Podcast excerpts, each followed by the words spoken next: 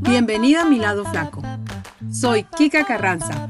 Aprende conmigo cómo ser más saludable, cambiar tus hábitos de una manera definitiva y estar más satisfecha con tu peso. Acompáñame.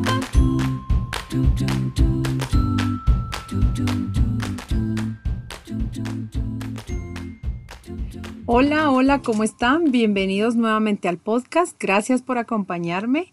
Y bueno, quiero hablarles hoy sobre un poco de, los factores ¿no? que mencioné en el podcast pasado y que influyen en la pérdida de peso. En mi experiencia, o sea, realmente no saben cuántas personas han pasado por mi consultorio que bajan de peso, sí, pero vuelven a subir. Y He, estado entendiendo y he entendido que esto es parte de la desventura por el camino que a veces los seres humanos tenemos que recorrer para comprender que el cuerpo y nuestra naturaleza como seres humanos necesita comprensión y un enfoque diferente de hacer las cosas. ¿Por qué es tan común que bajemos de peso y luego lo volvamos a recuperar? Un poco de esto mencioné en el podcast número 2. Y bueno, hay muchos factores detrás que obviamos al querer bajar de peso y que no se trabajan cuando tenemos una visión de urgencia y exigencia por lograr algo o por lograr un objetivo y solo nos enfocamos en que sea rápido y también que sea fácil. A través de mi experiencia personal y profesional he identificado que el sobrepeso es un problema de hábitos multifactorial. Eso lo he mencionado y lo voy a seguir mencionando y me enfoco mucho en eso porque es así.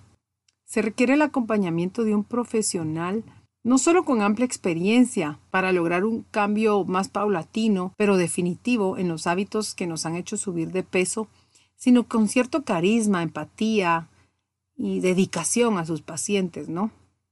Durante mucho tiempo estuve trabajando con el enfoque tradicional de haga dieta y ejercicio y va a bajar y daba la dieta como una receta, lo cual por supuesto que funciona y funcionaba, pero no tomaba en cuenta qué era lo que existía detrás del sobrepeso de las personas.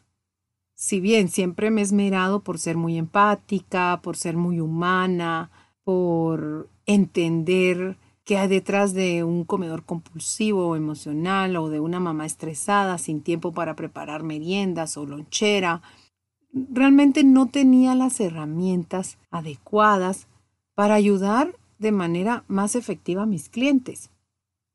Empecé de esta forma a buscar soluciones más profundas al problema de la obesidad, no solo por mi experiencia propia de sentirme con sobrepeso, sino con el fin de realmente ser una mejor profesional y ayudar mejor a mis clientes. Y realmente era con lo que más me identificaba en la clínica, era lo que más veía y ha sido pues lo que más veo, pero también es con lo que más me identifico. Y empecé a, pues, a estudiar un poquito más y a especializarme mejor en el tema del sobrepeso a nivel fisiológico y biológico. Pero entendí que mi especialización no tenía que ser solo a nivel fisiológico y biológico, sino también a nivel interior de la persona, tomando en cuenta la parte psíquica, emocional, espiritual, anímica, algo más integral.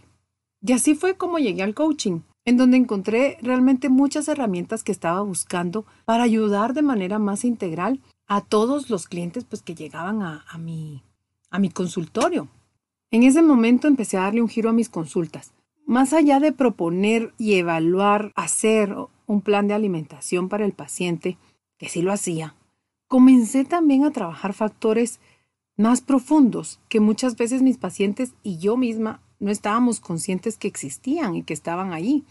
Y empecé a ayudarles a hacerse más conscientes de la forma en que me alimento, para qué como, cómo como, los pensamientos que hay detrás de mi, de mi alimentación, ha sido algo crucial para alcanzar el cambio de hábitos en algunos de ellos.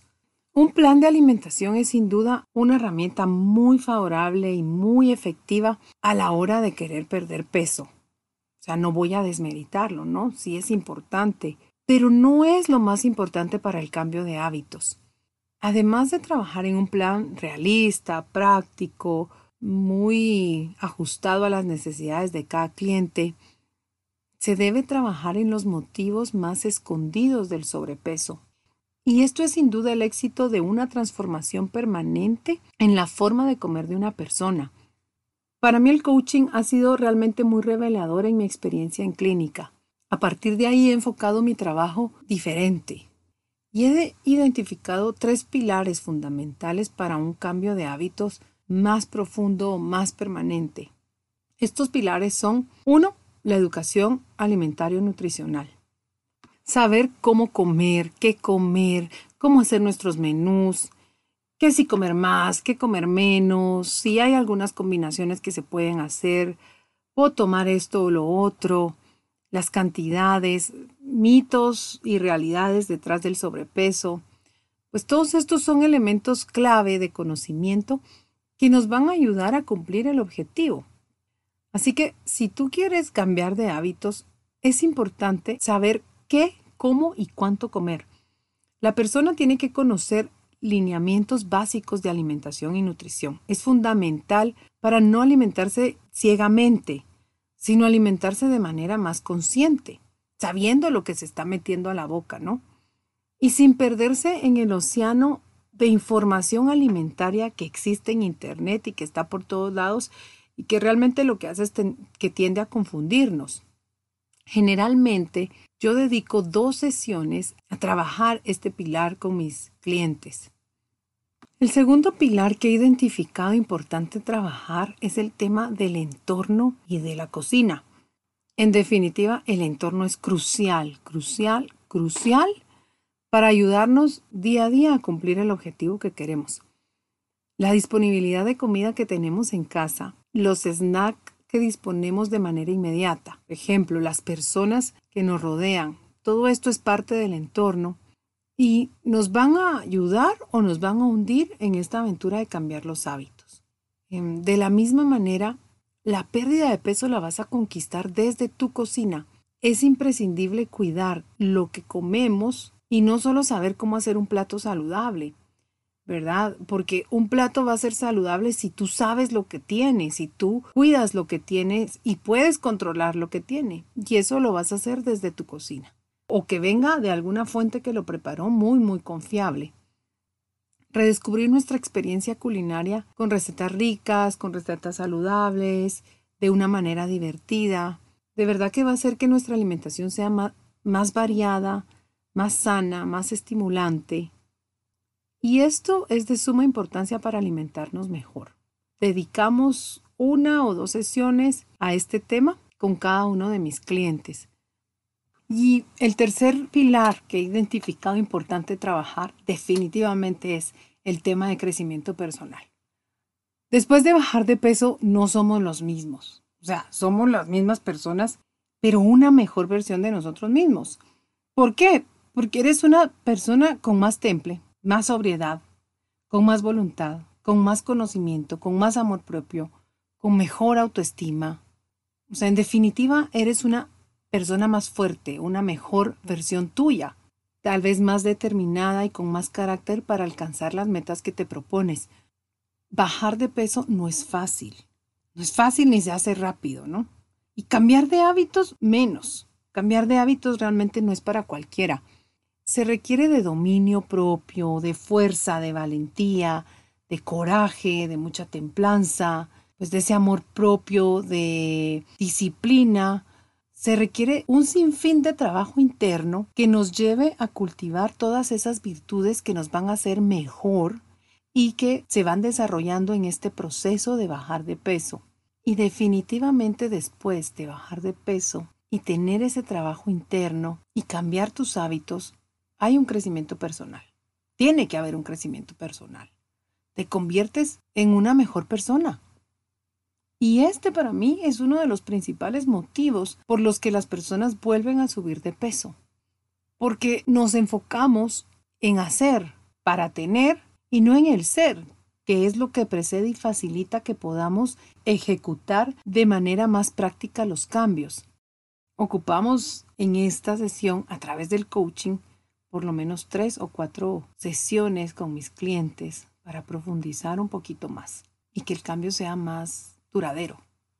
Después de identificar estos pilares en mis consultas y ver lo importante que es trabajarlos con cada uno de mis clientes, empecé a trabajarlos de manera más integral en las sesiones que doy y con las personas que quieren bajar de peso. Comencé a aplicar el coaching, a hacer coaching nutricional para el cambio de hábitos y puedo decir ahora, por supuesto sin menospreciar el trabajo de mis colegas nutricionistas, que mis consultas no son las de una nutricionista habitual.